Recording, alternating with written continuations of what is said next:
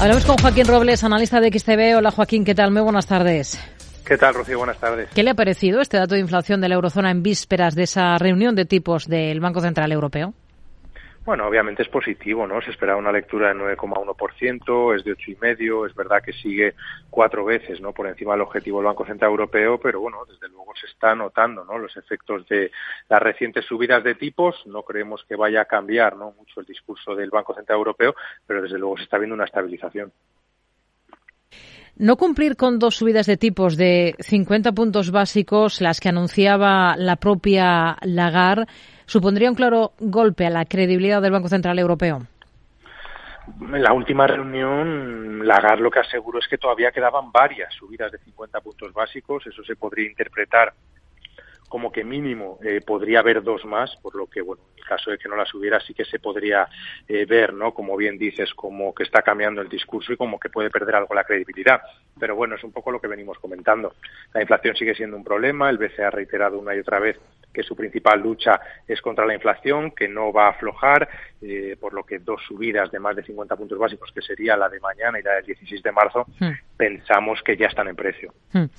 También tenemos sobre la mesa aquí en Europa esa lectura final del índice de gestores de compras, el PMI. Se atenúa en enero esa caída de la actividad del sector manufacturero de la eurozona. ¿Esto significa que podría haber pasado ya lo peor? Bueno, al final este tipo de datos son encuestas, ¿no? Lo que se refleja es que está mejorando el optimismo, puede que sea por la estabilización de los precios energéticos, pero aún así zona euro, Reino Unido, Alemania siguen en contracción. Tenemos ese mismo dato al otro lado del Atlántico, en Estados Unidos. ¿Qué interpretación haría allí de la cifra? Bueno, allí mucho peor, ¿no? Porque es eh, el dato más bajo desde junio de 2020, contrasta con los sólidos datos de PIB y de empleo conocidos durante las últimas sesiones y bueno, nos está avisando ¿no? de este progresivo debilitamiento económico que está sufriendo la economía y que podría ir a más ¿no? de cara a los próximos trimestres. Hmm. La Reserva Federal, hoy tenemos esa cita clave. Sorpresa mayúscula sería esta tarde si no se suben tipos, entiendo, en esos 25 puntos básicos, ¿no? ¿Qué espera del discurso de, del presidente de la Fed? Sí, como bien dices, el 98% ¿no? Eh, considera que va a haber una subida de 25 puntos básicos y en el discurso, pues bueno, puede que hable, ¿no? Eh, que reitere que va a seguir subiendo tipos o que los tipos van a estar altos durante un tiempo prolongado o que no va a haber bajadas de tipos eh, durante este año o luego quizá no eh, hablar de las implicaciones que puede tener el sólido mercado laboral respecto a la inflación o incluso también hablar algo de cómo va a seguir con el programa de de reducción de balance. Ha hablado hoy precisamente del papel de los bancos centrales en la coyuntura actual.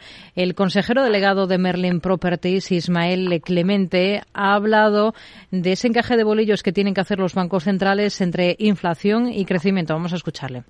Pues nos enfrentamos a un tipo de recesión nueva, una recesión provocada por los bancos centrales, una recesión de diseño que van a intentar parar en su justa medida, ¿no?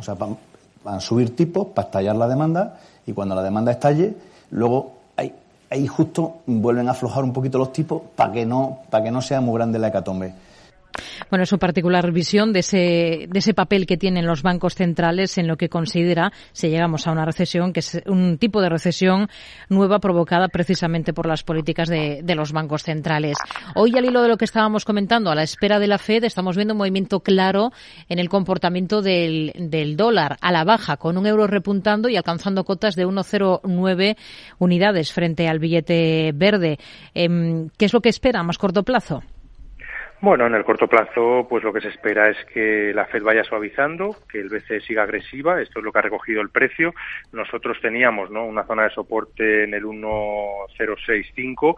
Ahora, obviamente, la abramos, eh, la tenemos que subir, ¿no? A 1.0850 hmm. y con un objetivo de cara a las próximas semanas, meses, quizá de 1.11, 1.12. Comprobaremos cuál es la reacción del mercado, no solo del de divisas, a lo que tenga que decir el presidente de la Fed esta tarde. A partir de las ocho y media tendremos especial aquí en Capital Radio con esas declaraciones del presidente de la FED de la mano de nuestro compañero Javier Luengo. Una pincelada. Hoy estamos viendo cómo los futuros para entrega en abril del petróleo están recortando terreno, más de un 1%, Joaquín, en esta jornada en la que, en la que hemos visto esa decisión de la OPEP y sus socios de mantener la estrategia que habían acordado en el mes de octubre. Lo esperable, ¿no?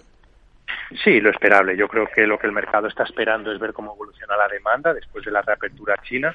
Ya vimos ¿no? como algunos datos de manufactura se están mejorando y bueno cuando se vean esos datos y también cómo evoluciona la economía global en su conjunto pues a lo mejor tomar alguna decisión. Nosotros seguimos pensando que los precios van a rondar los 86 eh, dólares durante este trimestre hmm. y un poco bueno pues a expensa desde los siguientes datos. Estaremos pendientes. Joaquín Robles analista de XTV gracias. Muy buenas tardes. Muchas gracias. Un saludo